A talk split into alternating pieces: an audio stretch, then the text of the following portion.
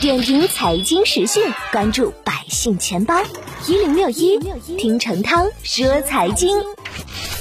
具备抗通胀和避险双重属性的黄金，近期呢被不少投资者重视。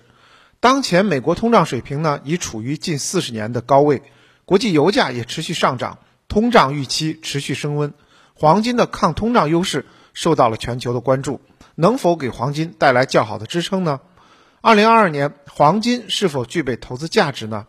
分析人士表示，黄金价格走势呢，目前由两股相互竞争的力量所驱动。一方面，全球货币政策将影响持有黄金的机会成本。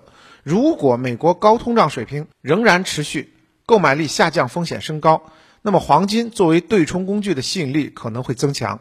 另外一方面呢，高通胀率最终呢会导致货币政策的收紧，此时与其他资产相比。黄金的吸引力则会降低。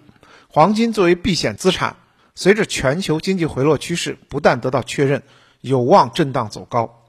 同时呢，从历史数据来看，每一次美国加息落地之后，黄金呢往往都有一波修复行情。投资者可以关注金价走势，采用定投的方式平滑参与成本。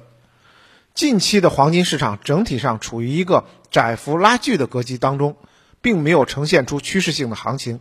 主要原因呢，是对美联储加息和缩表的预期依然提振实际利率反弹，令黄金暂时仍缺乏中长期资金的青睐。一月末以来呢，黄金市场的趋稳主要是来自于避险对冲资金的配置需求。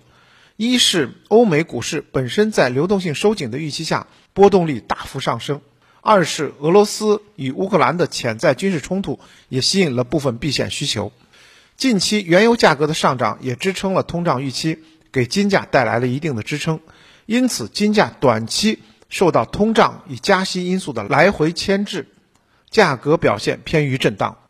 但是从长期来看，黄金在资产组合中对冲风险的作用依然是其最大的配置价值所在。随着经济修复动能的再次转弱，全球经济存在滞胀向衰退滑落的可能。